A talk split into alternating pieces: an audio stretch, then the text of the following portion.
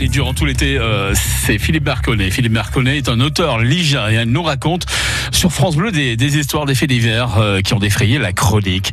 Des histoires tout juste croyables, euh, compilées durant ces 100 dernières années, figurez-vous. Alors, ces histoires sont quelquefois normales, quelquefois anormales, et même paranormales. L'histoire du jour que va nous raconter Philippe Marconnet se passe au nord du département euh, 42, au nord de la Loire. Il y a de cela quasiment une centaine d'années, Philippe.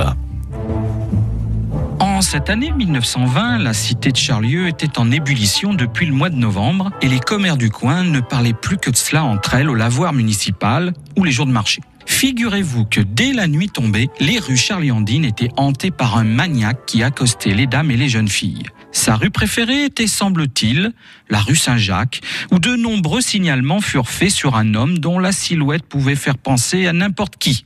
Voilà qui n'arrangeait pas la tâche des gendarmes qui multiplièrent dès le mois de février 1921 des rondes pour tenter de mettre la main sur ce personnage ignoble et sûrement dangereux que tout le monde redoutait.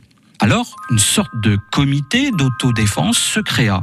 Des conseils pratiques furent même dispensés à toute la gente féminine de la ville. Il était entre autres fortement recommandé à toute personne de sexe féminin de sortir la nuit en ayant préalablement rempli ses poches de poivre. Ainsi, lorsque le maniaque s'approchait, il suffisait de lui jeter à la figure, afin de tempérer ses ardeurs, le poivre des poches.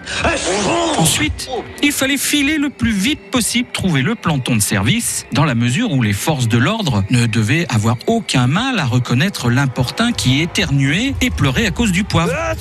Oui, mais voilà, une véritable paranoïa s'empara de la ville. Si bien que, chaque fois qu'une jeune fille croisait un homme qui lui paraissait être le maniaque, le poivre volait dans les airs avant même que celui-ci n'ait pu dire un mot.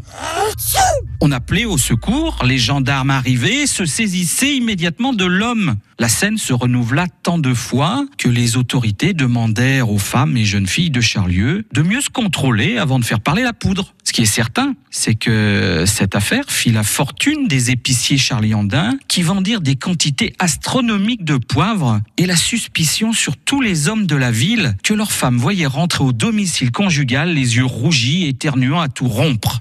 C'était vraiment, pour les forces de l'ordre, une affaire qui ne manquait assurément pas de piquant. Voilà, et vous pouvez retrouver le récit complet de ces faits divers.